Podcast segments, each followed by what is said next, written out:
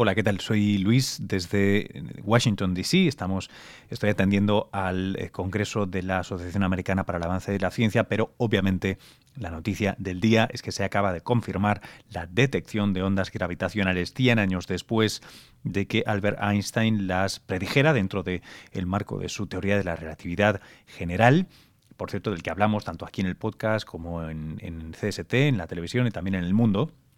Bueno, la primera prueba ya contrastadísima, eh, publicada finalmente.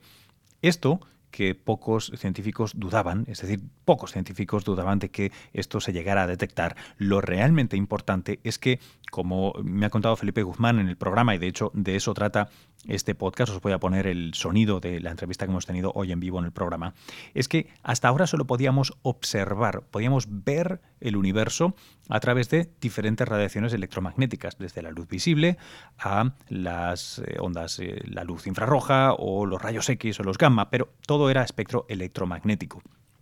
Claro, eso plantea un problema, que cosas como la materia oscura, que se llama así porque parece que no interactúa con la luz, o al menos no lo hemos detectado todavía, pues no se puede observar de manera directa, solo indirecta.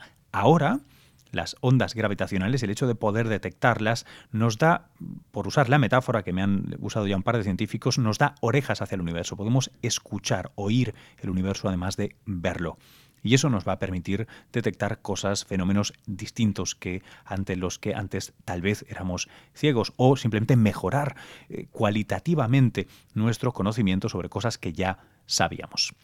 Esto ha sido el LIGO o LIGO, el Large Interferometer Gravitational Wave Observatory, eh, aquí en Estados Unidos, pero hay muy buenas noticias. Ahora tenemos dos orejas para tener un poquito de sonido estéreo, si queréis, pero pronto en el norte de Italia habrá una tercera oreja, Japón plantea otra, India tal vez otra, y hay proyectos para lanzar un satélite en órbita que nos permitiera incluso escuchar cosas eh, en, un, en, una frecuencia distinta. O sea que mm, estamos ante lo que varios científicos han llamado un realmente cambio de paradigma, un punto de inflexión en la astronomía o lo que es posible en astronomía. Dicho esto, ahora os pongo el audio de la entrevista que hemos tenido en los estudios de Washington, D.C. de NTN 24 con Felipe Guzmán. Él es un científico que lleva años estudiando ondas gravitacionales, que ha estado ha sido parte del equipo que en Alemania desarrolló uno de los observatorios eh, y ahora está trabajando en el National Institute for um, um, Standards and Technology aquí en, Washington, D.C. Él es eh, costarricense, es tico y se ha ofrecido muy em, generosamente a ayudarnos a entender un tema que la verdad tampoco es que sea tremendamente sencillo. Así que, eh, Ole, eh, gracias a Felipe, se lo ha currado un montón. Os recuerdo, eh, seguidnos en Twitter, arroba luis-quevedo, también en arroba cstntn24, eh, para eh, pues bueno, eh, ver este programa y otras tantas cosas que también estamos haciendo. Os dejo ya con el sonido. Un abrazo. Y celebrad hoy, es un día para celebrar. CST, Ciencia, Salud y Tecnología. Hola, ¿qué tal? Bienvenidos, bienvenidas. Soy Luis Quevedo. Estamos no en Nueva York hoy, estamos en Washington, D.C. Nos hemos mudado previamente por esto del Congreso de la AAAS, de la Asociación Americana para el Avance de la Ciencia.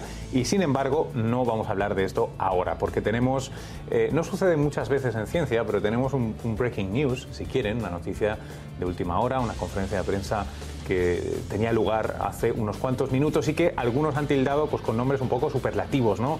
de la noticia más importante de al menos unas cuantas décadas, etcétera, etcétera. Eh, enseguida aquí en el estudio tendremos a, un invitado, un amigo del programa, que nos va a ayudar a, poner esto en contexto, ver cuánto, cuán importante es, en fin, qué, qué consecuencias puede tener. Pero antes, si me permiten, para que estemos todos en la misma página, vamos a ver este pequeño extracto de la conferencia de prensa donde dan la noticia. Señoras y señores, nosotros hemos detectado ondas gravitacionales. Lo hicimos. Con este anuncio, los miembros del Observatorio de Interferometría Láser de Ondas Gravitacionales LIGO, por sus siglas en inglés, anunciaron que el pasado 14 de septiembre detectaron las ondas gravitacionales predichas por Albert Einstein en 1915. Durante la rueda de prensa convocada por el National Press Club en Washington, D.C., los miembros del LIGO explicaron cómo se forman estas perturbaciones del espacio-tiempo, que son ondulaciones que se forman cuando ocurre algún acontecimiento cósmico suficientemente potente y violento como el choque de dos agujeros negros. LIGO es un observatorio compuesto de dos detectores idénticos en forma de L, ubicados en Livingston, en Luisiana, y Hanford, en Washington, donde recogen los pequeños movimientos del espacio-tiempo provocados por las ondas gravitacionales que llegan a la Tierra. Bueno, pues ya lo han visto. Ahora me permito el lujo de presentarles a Felipe Guzmán. Felipe, bienvenido al programa. Muchas gracias, Luis. Eh, tú trabajas en el National Institute for Standards and Technology. Es correcto. Que no sé si traducir o no, esto siempre es un poco eh, complicado. ¿Qué, es lo que haces allí? Es un centro eh, del gobierno de Estados Unidos que se dedica a la investigación y también a la parte de lo que es definir estándares, de lo que es eh, qué es un kilogramo, qué es un metro, qué es el segundo. Y usar eso para, bueno, todas las aplicaciones referentes a medidas, a comercio, pero bueno, se hace precisamente en ese, en ese ámbito de investigación básica de cómo se pueden aprovechar los fenómenos físicos para cada vez medir cosas mejor para poder definir cosas fundamentalmente a base de principios físicos y no, por ejemplo, un modelo de plomo que, que esté en un refrigerador en París. entonces, hoy, hoy, es, hoy, es, un gran día para lo que os dedicáis a, a, medir con exquisita precisión las cosas, porque esto ha roto todos los récords. ¿no? Em, ayuda, yo sé que se va a hablar mucho de, esto, va a estar en todos los medios eh, y va a resultar confuso necesariamente. Te pido que nos lleves de la mano un poquito para como trazar el mapa y poder entender esto. Claro. Eh, detección de ondas gravitacionales. ¿Qué son ondas gravitacionales? claro. Bueno, este, la teoría general de la relatividad de Einstein es básicamente un modelo que eh, describe lo que es gravedad, gravitación. Entonces, por ejemplo, si te imaginas con Newton, teníamos dos masas y simplemente esas masas se atraen. Einstein dijo, bueno, eso no es, no es completamente correcto, ¿no? este, si, si tenés una masa y de pronto aparece otra, ¿en qué momento se da cuenta que apareció otra? ¿Sabes? No es un, no es un efecto instantáneo. esas flechas, que, esas fuerzas y tal, no... No, no, es instantáneo. O sea, tiene que transcurrir un tiempo de, comunicación, por así decirlo, para enterarse que hay otra masa por ahí. Ahora, parte de lo que es la relatividad general, Einstein declara un modelo nuevo que define básicamente, bueno, imaginémonos que el espacio-tiempo es como una banda elástica. ¿Sabes? Tienes una banda elástica, pones una masa dentro de la banda elástica y esa banda elástica se enfonda. Ahora, si tenemos dos masas que están dentro de la banda elástica, tenemos dos huequitos ahí y se están moviendo, son masas que están aceleradas, pues esa banda elástica se pone a vibrar. Y esas vibraciones es lo que llamamos ondas gravitacionales.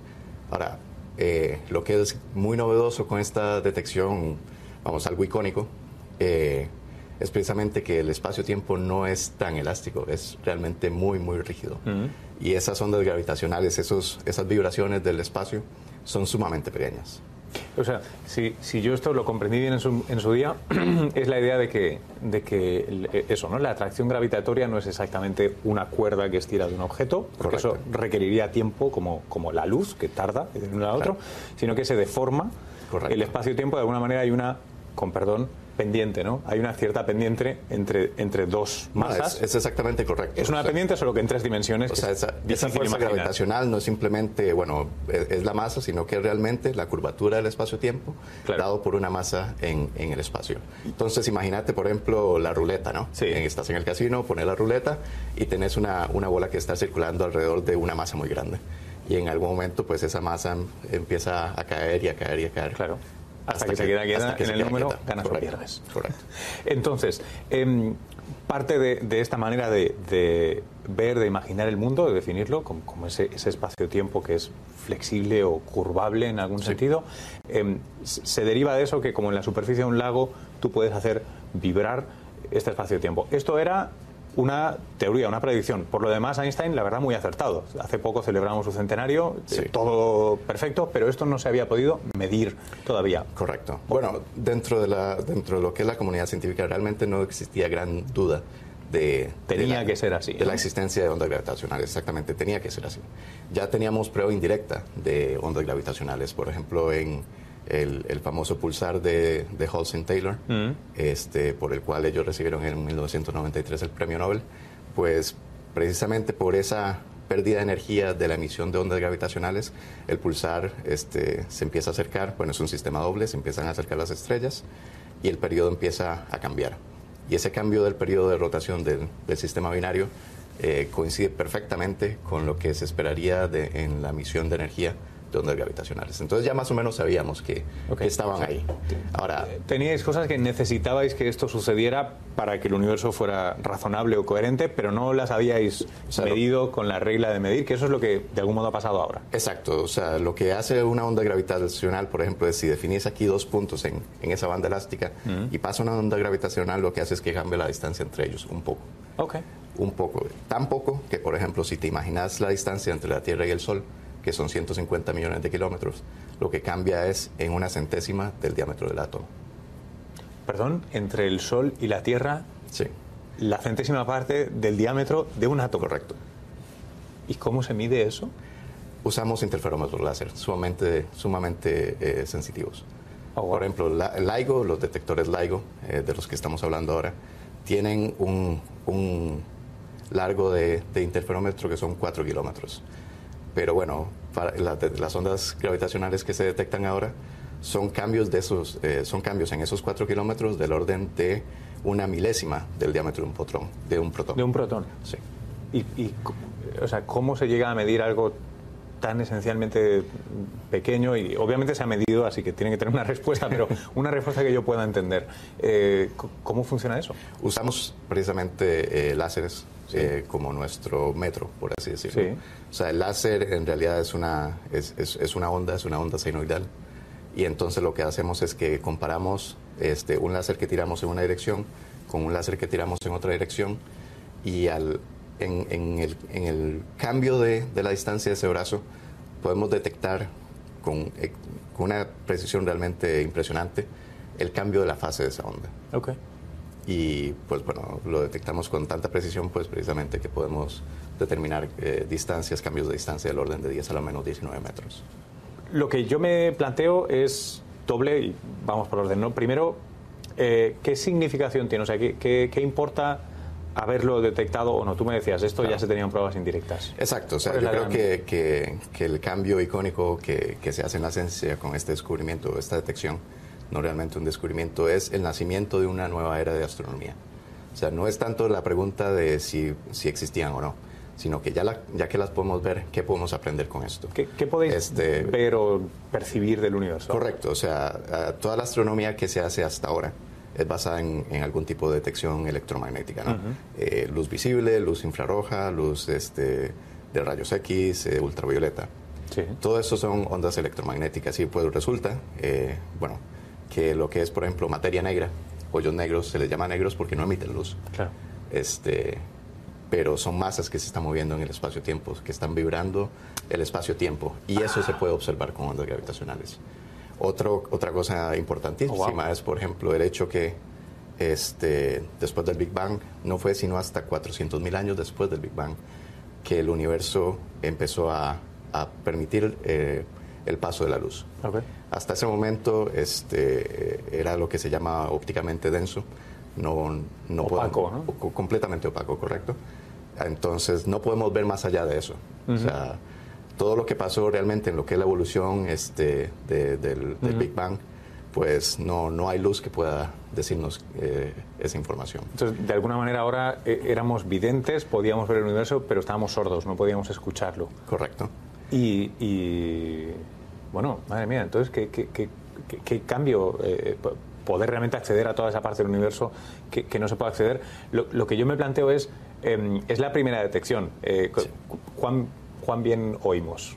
Bueno, esa es una buena pregunta. Este, bueno, eh, realmente es algo, eh, en mi opinión, impresionante que, que el LIGO a este punto ya haya podido detectar. O sea, no fue sino hasta mediados del 2015 que se completó el, el, el upgrade de LIGO Advanced LIGO, lo que Sí. es ahora, donde ya se, tiene, se logró alcanzar la tecnología donde estábamos seguros íbamos a poder detect- detectar. Pero bueno, en el 2015 se empezó a correr LIGO, pero a un nivel, por ejemplo, de, de ingeniería, ¿no? De asegurarnos que el detector está funcionando bien, de, de hacer debugging y demás. Pero fue en ese nivel que ya se logró hacer una detección y eso es algo importantísimo. Claro. O sea, se espera que con LIGO eh, se hagan varias decenas de detecciones al año. Este, vamos, el, la distancia en el universo que se puede observar con LIGO es, es finita, pero bueno, eh, sí, sí que esperamos una gran cantidad de eventos importantes que nos ayuden a, a mejorar nuestro entendimiento del universo. Yo tenía una, discúlpame, una pregunta que hacerte. Eh, voy a ver si soy capaz de, no siendo físico, expresar esto bien. Em, claro, LIGO son dos, dos puntos desde los que se detecta o no estas... ¿no? Es, es, un poco como mi, mi, sentido de la audición. ¿no? Tengo dos orejas asimétricamente colocadas, entonces yo puedo más o menos saber de dónde vienen los ruidos, pero no puedo decir, mire usted, esto ha sonado allí, pero no tengo muy buena yo sé que hay planes y hay otros instrumentos construyéndose o en, planes de construirse. Supongo que cuantas más orejas, más micrófonos, eh, más con más detalle podéis apuntar de dónde vienen las cosas y, mapear mejor el, mundo, ¿no? O sea, ahora todavía estamos un poco aprendiendo a escuchar. Correcto, correcto. Y bueno, precisamente eh, en Italia hay un detector de ondas mm. gravitacionales también, se llama Virgo y Virgo también se espera que tenga una sensibilidad similar a las de los detectores LIGO. Entonces, teniendo ya tres detectores, realmente podemos decir con, con mejor precisión de, dónde, de qué parte del universo nos están llegando esas ondas. Y bueno, eso es sumamente importante porque, bueno, imagínate que tenemos este, señales de ondas gravitacionales y sabemos exactamente dónde vienen. Eh, podemos hacer lo que se llama astronomía multimensajera. Y entonces decirle a, los, a todos los otros de, telescopios, infrarrojos, de X-ray, miren, miren para allá, miren para allá hay algo. Correcto. Igual no se ve, vamos a ver qué podemos ver. Porque, bueno, los hoyos negros no son del todo negros, por ejemplo. También se, tiene lo que se llama gamma ray bursts y un montón de otros fenómenos, eh, jets, este, que, que, bueno, pueden ser detectables con, con telescopios este, electromagnéticos. Yo me planteo, eh, me hablas de, las puertas, estamos a las puertas de una nueva era en la astronomía, porque ya no es solo radioastronomía o, óptica, sino que podemos ir a otro sitio. Em, pero déjame que sea un poco egoísta y, me centre aquí en la vida diaria de todo el mundo. Cuando se consigue un, hito así, con esta precisión ridícula casi que, que me estabas contando, em, digo yo que eventualmente voy a tener un celular mejor o voy a poder hacer cosas que ahora no me imagino, ¿no? Porque habéis tú te dedicas a medir cosas. Eh, medir eso tiene que ser bueno para qué tipo de aplicaciones o, al menos instrumentos pueden salir de ahí. Sí, bueno, definitivamente. O sea, eh, en este, a, este nivel estamos en, una, en una fase completamente científica, de, este, de usar todo este desarrollo tecnológico para, para efectos científicos. Pero bueno, este, eh, la comunidad científica que trabaja en LIGO también colabora con con otros eh, grupos que no, que no son parte de la comunidad de ondas gravitacionales, colaboran también con empresas. Y se hace mucho, se promueve mucho el, eh, la transferencia de tecnología, ¿no? Para mejorar este, detectores de fase electrónicos, para mejorar los láseres. Este, y bueno, todo eso eh, sí se espera que llegue a tener un impacto grande en el futuro, la tecnología que usemos en el futuro. ¿Qué exactamente ahora? Pues no podría decirte. Eso es lo bonito, ¿no? no, lo sabemos. Eso sin contar el montón de gente que se ha entrenado para desarrollar todo esto, que son luego técnicos, ingenieros científicos que... Claro. Oye, una, una última pregunta em, sobre esto. Em, eh, te preguntaba antes sobre los micrófonos, las orejas extra que se están construyendo, pero hay algo que se quiere lanzar al espacio y que también va a ser muy interesante, ¿no? Porque aquí medimos ciertos ruidos, se pueden medir más ruidos. ¿Cómo va eso? Correcto, bueno, este, precisamente se, se dice que podemos ahora escuchar al universo porque eh, el ancho de banda que, que, puede detectar LIGO es en el ámbito, eh, en las mismas frecuencias eh, literalmente que, podemos escuchar, o sea, entre unos 10 hercios a, a varios kilohercios. Ahora, si te imaginas un sistema de, de, hoyos negros que están circulando y se está moviendo a frecuencias de, de varios hercios, eso es muy rápido para, para entes celestiales tan, tan enormes. Mm. Este, quiere decir que están a punto de colapsar. O sea que podemos escuchar cosas e-, extremas, muy, muy, violentas. Correcto. Ahora, eh, no empezaron a emitir ondas gravitacionales a esas frecuencias, sino que ha sido toda una evolución del sistema. Ah, eh, se espera este, en, un, en, una década o dos poder lanzar al espacio el detector LISA, que, bueno, LISA está por Laser Interferometer Space Antenna, y eso va a ser un detector de ondas gravitacionales en el espacio, que puede escuchar a frecuencias mucho más bajas bueno, en ese caso escuchar, pues detectar, ¿no? Porque ya, ya, no podemos escuchar. Pero bueno, eh, de eh, frecuencias de una milésima de hercio hasta un hercio. Y con eso realmente puedes estudiar y, observar la evolución de los sistemas, eh, aprender más de ellos. Y similarmente, decir, bueno, mira, este sistema ya está, se está acercando eh, su fin de vida o está, está proyectado que empiece a emitir ondas gravitacionales en el, en el ámbito del LIGO. Eh, póngale atención a esto. Todos los otros telescopios electromagnéticos, miren allá. O sea, realmente es una, una ventana completamente nueva para observar el universo. Oye, entonces me quedo y corrígeme si no, en que este anuncio, aunque os lo esperaseis de, de algún modo, técnicamente y teóricamente estaba predicho, lo que valida es que ya tenemos el conocimiento técnico suficiente para empezar a explorar claro. el universo de otra manera radicalmente distinta. Correcto. El hito que se rompe aquí es el nacimiento de la astronomía con ondas gravitacionales. Oye, por fin intentar resolver lo de la materia oscura, que sería tremendo, porque no siempre se habla de ello, pero no la podemos ver. Correcto. Qué bueno. Oye, Felipe, muchísimas gracias por habernos acompañado. Gracias a vos. Hasta aquí este programa que hemos eh, dedicado a las ondas gravitacionales finalmente detectadas por LIGO, por LIGO. Eh, eso pasó en septiembre de 2015, pero han estado eh, calculando y asegurándose que era cierto hasta ahora. Bueno, gran día para la ciencia, sal y celébralo, te guste la ciencia o no. Es un avance para la humanidad, somos un poquito más humanos hoy, cuando entendemos mejor y tenemos nuevas herramientas para comprender mejor el universo que nos da cobijo. Recuerda, síguenos en Twitter, arroba luis-quevedo, arroba cstntn24. Hasta luego.